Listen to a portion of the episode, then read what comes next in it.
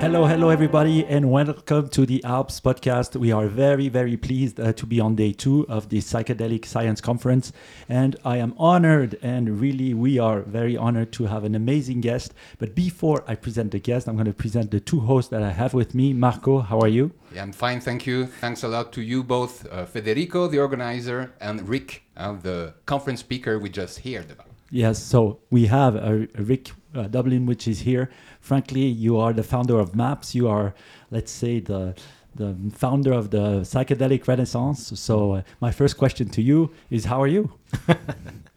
well, I, I, walk around in a state of utter amazement these days.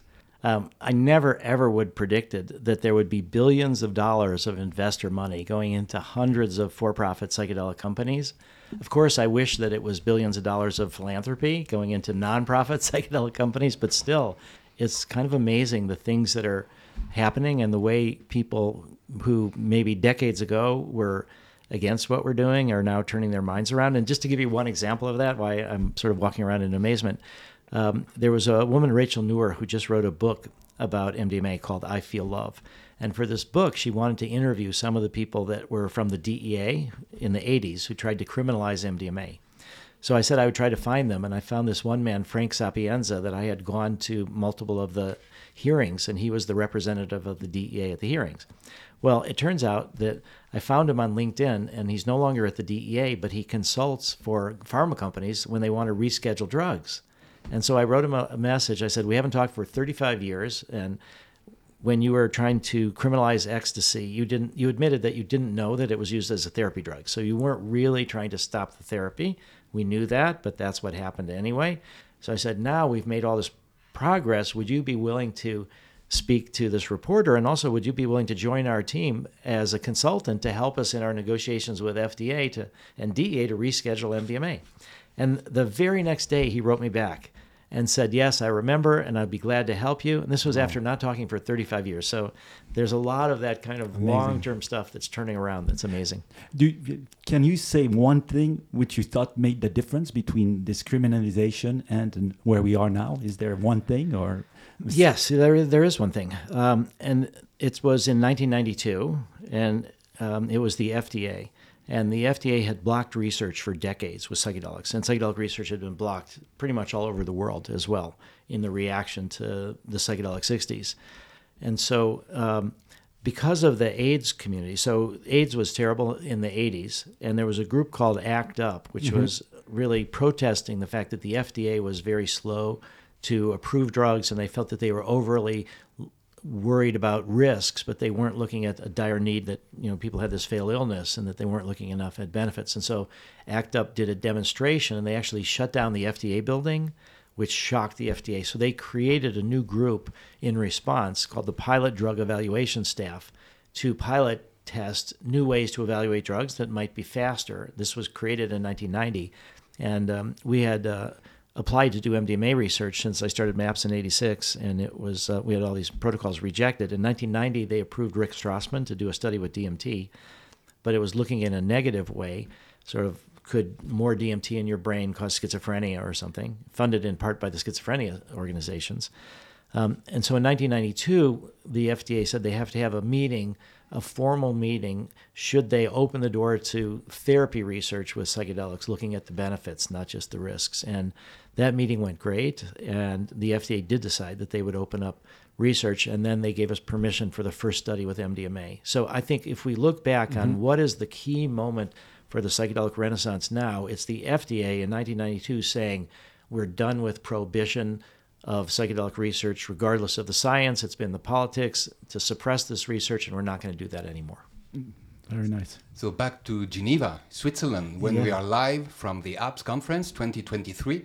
Could you remind us what was the importance of Switzerland in 1986 when you founded the MAPS Association? Yes. Well, let me go back just one year to 1985. So, um, you know, I, I had um, developed a, a, an interesting relationship with Robert Muller, who was the Assistant Secretary General of the United Nations. And he had written this book called New Genesis Shaping a Global Spirituality. And he talked about this importance of us understanding we're all in it together. He had a picture of the Earth from space. And I wrote to him and I said, I, I, I totally agree with your theories, with your um, emphasis on global spirituality, but you don't say anything about psychedelics. Um, you know, would you be willing to learn about psychedelics and open up the door to psychedelic research? And he wrote me back, which shocked me, and recommended that I uh, contact uh, Vanya Palmers and, and others. So I, you know, met Vanya in, in 83. Um, then in 84, the DEA moved to criminalize MDMA. And then, um, you know, we were suing them and the court case was going well. And then I became clear that the um, DEA was trying to criminalize MDMA internationally through the WHO, and then they would say, "Oh, now we have to follow suit because of our treaty obligations." So, um, Robert Muller, the Assistant Secretary of the UN, set up an appointment for me here in Geneva. So, in '85, I came here and met with the expert committee that was working on it and, and presented them information. And actually, they criminalized MDMA, um, but they had a footnote, and the footnote was that um, the chairman, which was ironically Stan Grof's brother, Paul Grof, was mm. the chairman of this committee, and, and everybody voted to criminalize except for him. And the footnote said that they were worried that this criminalization would slow down research and that they should be encouraging the nations of the world to facilitate this important research.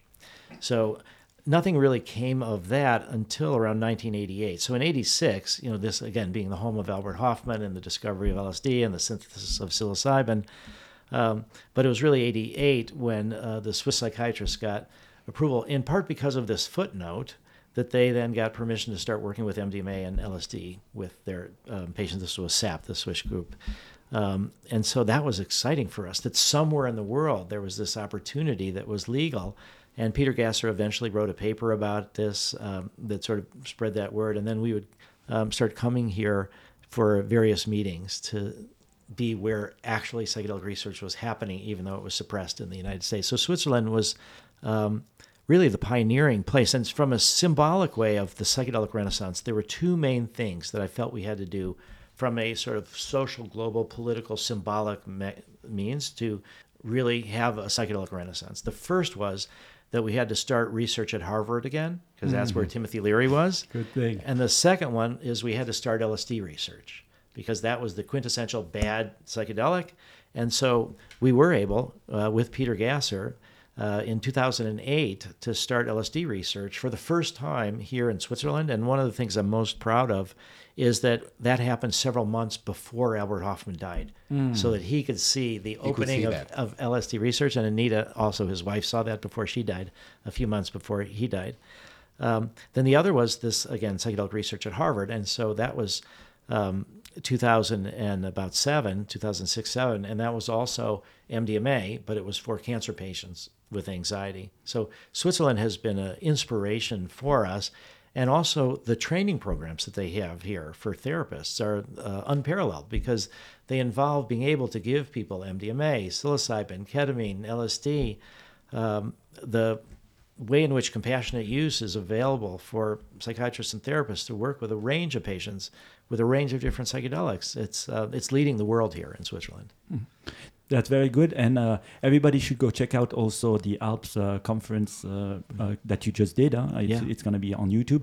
You were speaking at this conference about M- M- MDMA assisted therapy uh, for PTSD, and it's a phase three trial, yeah. so yes. it's nearly going to be finished. Can you say a few words on that and where it's gone? Do you think it's going to be in um, next year? Yeah. So we've finished phase three. Yes. Um, uh, you know, basically, it took us from 1992 through the 90s to do the phase one. Then phase two was 2000 to 2016, um, where you figure out how to design phase three. Phase three was 2018, and we finished it in 2023. And we have two successful phase three studies, and we will be submitting data to the FDA the first first half of December, and then we're hopeful by around June or the mid 2024 that we will, if all goes well, have FDA approval. Wow. That's uh, yeah. that's great, and do, because you were also explaining during the conference that you also have views for the future after 24 for that. What, yeah. what are, are they? Well, the most important one after um, FDA is to come to Europe to really get approval from the European Medicines Agency and England from MHRA.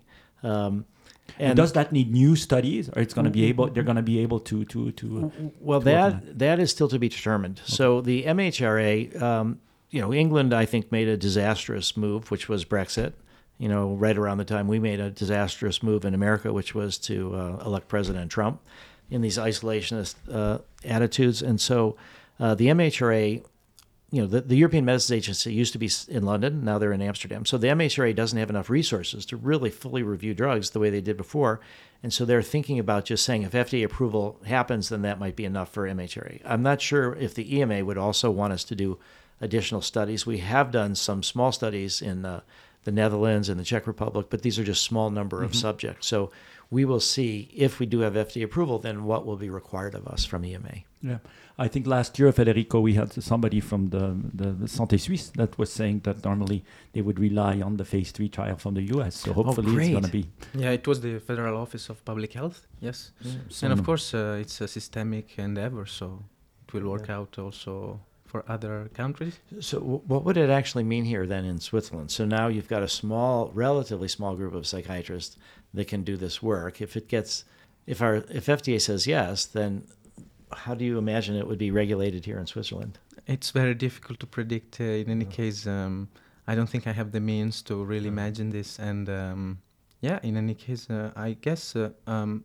one idea would be uh, to regulate it as a form of psychotherapy, because in Switzerland we have really um, very good uh, regularization and formalization of psychotherapy training and schools. So in that sense, you would really have to create um, like um, educational. Uh, mm, proposals for people like um, at the level of the postgraduate education.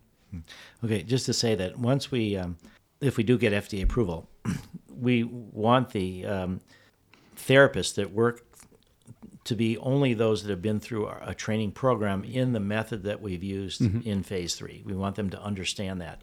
But once we've determined that they understand that, then when they practice, they don't have to stick with that. They can add other techniques that they like if they want to do guided imagery or they want to add meditation or, or any kind of different thing to it, that will be up to the therapist. But we want them to have a minimum set of understandings of the work that went into the phase three and the successful mm-hmm. studies, and then um, then they can innovate or add. Yeah, and maybe we should copy the American model because you were also showing that you think you will be able to have by 2030 25,000 therapists. Well, are- this is that- our aspirational goal, but I, I think it's I think it's really very possible. But we, we have three parts of the training program. The first part is like a um, six days in in person, around fifty people, going over videotapes of therapy sessions, our treatment approach, our what are called adherence criteria. Second part, which is difficult, and hopefully we can do more here in Switzerland, which is therapists receiving their own experiences with psychedelics in a therapeutic context. And then the third part of the training is where therapists work with their first patients, and it's all videotaped. And then we have the videotapes reviewed by or uh, what are called adherence raters, and then Okay. supervisors speak back to the therapist about little tips. And then again, once we know that they're um, know understand the method we've used, then they're on their own. Yeah, and with 25,000 uh, therapists, how many do you think uh, you could, um, well, um, uh, you could have, how many uh, persons could you treat? Well, again, it's 42 hours of therapy. Yeah. um, and we do use a two person team. So we guess that a team could maybe do, um, and we have a three MDMA sessions and a lot of prep and integration sessions. So we think a team could maybe do um, 30,000, uh, you know, th- uh, 30 people a year, something like that. Now, again, we're not talking about group therapy yet. That's going to be the big dynamic that may change everything. But, you know, 30 people per year. And so, you know, that's roughly maybe half a million people if we get Wow. to that point per year. Um, and then we will see what happens with group therapy. Maybe one question to both of you guys, Federico and Rick. Um, nowadays, what will be, after your opinion, the most promising regions of the world in terms of psychedelics for therapeutic use, except US and Switzerland? Well, there's a bunch of different ways to look at most promising. You know, I would say sadly, um, pharma looks at most promising is where they make the most money. You know, the, the other way to say it is where's the most uh, suffering, and and then how do we bring healing there? So I think that um, you know Australia is already moving forward in a bunch of different ways. I think the um, Brazilians we've already had a bunch of research in Brazil, but again from a point of view of really globalization, FDA approval is, is extraordinarily helpful, but so is EMA approval. So the most promising for us is to go from FDA approval to work with EMA. And then if you have FDA and EMA, almost all the countries of the world will let you start immediately to treat patients. The exceptions are Japan, which is a major pharmaceutical market, but they say their island nature has got unique genetics, and therefore they want to see studies uh, in Japan. And the other two countries right now are China and Russia, where there are complete, uh, basically, prohibitions on working with psychedelics with patients right now. Mm-hmm. Um, but but most promising for us, I think, would be EMA. Yeah, I, I would like just um, you know like maybe it would depend on the openness of the academic system. So the academia, like universities, are the houses of the critical thinking. Mm-hmm. So the more you have um, an openness to that uh, on that side in a country, the more you would have, um, yeah, professionals involving in this research and then bringing it to their own country. Yeah, although I would say that um, the reason that we have the psychedelic re- renaissance, I'd say, is in part because the United States is one of the few countries where you can do research without connection to an institution and any academic institution. So in, in Canada, um, you have to have approval by an academic institution. Um, in Israel, you have to have approval by academic institution, and in the United States, fortunately, it's there are independent IRBs that are for people who are not affiliated with institutions. And we were unable back in 1992 when there was such prejudice against psychedelics and everybody was so worried MDMA neurotoxicity. Um, the only way we could start is in private practice sites with independent IRBs. So, yes, I think if you get universities uh, working, but universities, I'd say, are often one step behind innovation. You know, they're, they're just groups in, mm-hmm. in general when you have a group consensus about something, you only need a few people to be uncomfortable, and then the group won't go for it. Mm. So we were trying to do work in institutions in the United States. They kicked us out. In fact, Michael Mithoefer is one of the other speakers here. Was he didn't mention it here today, but he was um, a lecturer at the Medical University of South Carolina when we first started to work together. And when we got FDA permission, they told him that you're either going to have to leave the university or stop the study and he said, "I'm leaving the university." And he did the study. Now, a few years ago, um, the Medical University of South Carolina invited Michael back to give lectures and said they want to do a psychedelic research center there. Mm-hmm. And they said, "You were right way back then." Mm-hmm. But so, um, but I'm concerned about yeah. And what would be a good suggestion then to collaborate with the academic system today well, for psychedelic therapy? Well, I think now we've gotten over that controversy. So now I think you know Yale, Harvard, UC San Francisco, yeah. Stanford, all these universities are trying to set up their own psychedelic research centers. So th- there's two kinds of research in a way. One is sort of mechanisms of action. How does this work? How does it work in the brain? I, I have been uh, unimpressed by how little we have learned from yeah. all of this research to make therapists more effective, to help patients. But there is maybe universities love doing mechanism of action stuff a lot of government funding is only for mechanism of action, or we talked yesterday about mm-hmm. the uh, Wellcome Trust. You know, they're only mm-hmm. funding mechanism of action. Um, but I think the other part is that there's so many different um, patient populations, so many different therapeutic approaches that have not been studied. Yeah. So I think we could interest academic uh, institutions in so many ways to expand the yeah, research. That's endless, and they are already ready with fundings and skills to do the research and to practice their own um, areas of uh, interest, like for all the psychopathologists, for example, all the kind of psychotherapies. Yeah, uh, yeah. I, I think fortunately um, we have got past the point where institutions wanted to have nothing to do with this. Yeah. Again, as an example of the Wellcome Trust, it was around 2006, 2007. They have about 40 billion dollars. They're the biggest charity in England. And when we met with them, they're focused on neuroscience. And um, when we first met with them, um, they said it was a reputational risk to have anything mm. to do with psychedelics. And I said it's a reputational opportunity. You can, and I said also you're sitting on forty billion dollars. Who do you care about your reputation? You don't need donors. You you know you should be courageous. Do something and they kicked us out the door and said it's a reputational risk. Mm. And so now and maybe they're going to come around. But but I do think that um, maybe this is a, a question because uh, for all the people uh, the same like Alps and all they're they're searching yeah. for funding, but it's not yeah. so easy to get. Right. So what would be your advice? Because with Maps you've really found ways to to obtain funding. What would be your advice to all those Alps which are uh, here in Europe or in uh, other countries? It's uh, there's a culture of philanthropy that's really strong in America, in part because we we don't have a lot of government services. So when you okay. look at what does college cost in Europe, it's way more affordable than college in America. And you've got national health insurance. And so people are more willing to pay taxes in Europe, but they're also less willing to give to philanthropy mm-hmm. because the governments have tended to do more of that work. In America, we know the government is abandoning all sorts of people. There's no national health insurance. There's loads of people uninsured. So um, we've been singularly unsuccessful in getting major donations from people from Europe, even for research in wow. Europe. The funding that we've got so far from um, um, is from tech innovators in the U.S. have helped fund our, our mm-hmm. work in Europe. We've recently sort of run out of funds for Europe for a while. So I think it's to find individuals. I mean, I've been, our approach has been to find individuals who are very wealthy, who make their own decisions. When you try to go to foundations or groups, they tend to be more conservative.